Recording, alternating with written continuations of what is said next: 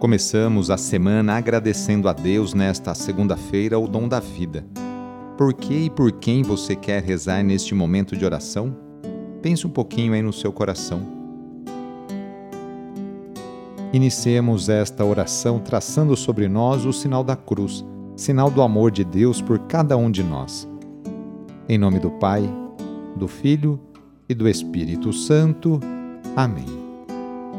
Senhor nosso Deus, nosso Pai, nós cremos em vós, nós esperamos em vós, nós vos amamos, nós vos agradecemos este dia e vos damos graças porque estamos com vida. Oferecemos este dia ao Senhor com todas as nossas alegrias e sofrimentos, com todos os nossos trabalhos e divertimentos. Guardai-nos do pecado e fazei de nós instrumentos de vossa paz e do vosso amor Ajudai-nos a observar vossos santos mandamentos. Amém. Nesta segunda-feira, dia 4 de abril, o trecho do Evangelho é escrito por João, capítulo 8, versículos de 12 a 20. Anúncio do Evangelho de Jesus Cristo segundo João. Naquele tempo disse Jesus aos fariseus: Eu sou a luz do mundo. Quem me segue não andará nas trevas, mas terá a luz da vida. Então os fariseus disseram: O teu testemunho não vale porque estás dando testemunho de ti mesmo. Jesus respondeu: Ainda que eu dê testemunho de mim mesmo, o meu testemunho é válido, porque sei de onde venho e para onde vou. Mas vós não sabeis de onde venho nem para onde vou. Vós julgais segundo a carne. Eu não julgo ninguém. E se eu julgo, o meu julgamento é verdadeiro, porque não estou só, mas comigo está o Pai, que me enviou. Na vossa lei está escrito que o testemunho de duas pessoas é verdadeiro. Ora, eu dou testemunho de mim mesmo, e também o Pai que me enviou dá testemunho de mim. Perguntaram então: Onde está o teu Pai? Jesus respondeu: Vós não conheceis nem a mim, nem o meu Pai. Se me conhecesseis, conheceríeis também o meu Pai. Jesus disse estas coisas enquanto estava ensinando no templo, perto da sala do tesouro. E ninguém o prendeu, porque a hora dele ainda não havia chegado. Palavra da Salvação. Jesus é a luz do mundo. Contudo, os fariseus não conseguem enxergar a luminosidade proporcionada pelo Filho de Deus. Ao se prenderem à lei, eles buscam um meio de levar Jesus à prisão e à morte. Os fariseus maquinam e perdem a oportunidade de experimentar a plenitude da vida que Jesus oferece a cada pessoa que esteja disposta a acolhê-lo. A cegueira que priva os fariseus de verem a luz, que é Jesus, pode também turvar os nossos olhos. Nesse tempo favorável para a conversão do coração, somos convidados, eu e você, somos convidados pela Igreja e pelo próprio Jesus a mudar a direção do nosso olhar e abrir os olhos para o que verdadeiramente importa. E o que importa de verdade para cada um de nós neste momento? O que importa para você no seu momento de vida?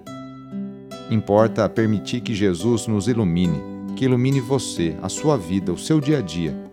E a partir da luz que brota do nosso interior, iluminar as realidades e as pessoas que nos cercam no nosso dia a dia. Iniciando a semana, nos colocamos nas mãos de Deus colocamos também nossas alegrias, dificuldades e conquistas. Agradecemos juntos a Deus as oportunidades que Ele nos concede para praticarmos o bem e a justiça no cotidiano. Invoquemos neste dia a bênção sobre o ambiente de trabalho, por intercessão de São José, esposo de Maria e padroeiro de todos os trabalhadores, rezando. Ó Deus, nosso Pai, Eis-nos aqui para iniciar uma nova semana de trabalho e exercer nossa profissão com dignidade e amor. Oferecemos nosso suor, lutas, alegrias e dores. Agradecemos pelo emprego e pelo pão de cada dia. Pedimos em especial pelas pessoas desempregadas. Faze com que superem com fé e esperança essa dificuldade.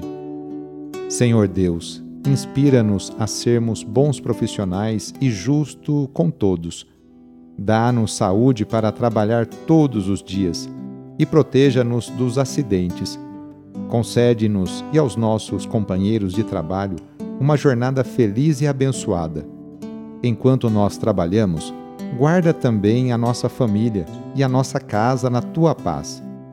Tu, que és o mestre de todas as profissões, derrama a tua bênção sobre todos nós, trabalhadores, e pedimos a poderosa intercessão e proteção de Sua mãe, Maria Santíssima, e de seu pai adotivo, São José. Ave Maria, cheia de graça, o Senhor é convosco. Bendita sois vós entre as mulheres, bendito é o fruto do vosso ventre, Jesus. Santa Maria, Mãe de Deus, rogai por nós, pecadores, agora e na hora de nossa morte. Amém. Rezemos juntos agora a oração de São Francisco de Assis, pedindo a paz e pedindo que eu e você sejamos instrumentos dessa mesma paz. Senhor, fazei-me instrumento de vossa paz Onde houver ódio, que eu leve o amor. Onde houver ofensa, que eu leve o perdão. Onde houver discórdia, que eu leve a união. Onde houver dúvida, que eu leve a fé.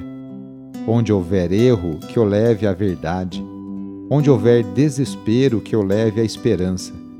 Onde houver tristeza, que eu leve a alegria. Onde houver trevas, que eu leve a luz Ó Mestre, fazei que eu procure mais consolar que ser consolado, compreender que ser compreendido, amar que ser amado, pois é dando que se recebe, é perdoando que se é perdoado, e é morrendo que se vive para a vida eterna. Amém. A nossa proteção está no nome do Senhor, que fez o céu e a terra. O Senhor esteja convosco ele está no meio de nós. Pela intercessão de São José, desça sobre você, sobre o seu trabalho, a bênção do Deus Todo-Poderoso, Pai, Filho e Espírito Santo. Amém. Foi muito bom rezar com você. Se a oração está te ajudando, eu fico contente. Então, que tal enviá-la para seus contatos? familiares, amigos, aí no ambiente de trabalho. Sou o padre Edmilson Moraes, salesiano de Dom Bosco, e moro atualmente em São Paulo. Que Deus continue abençoando você e sua família. Abraço e até mais.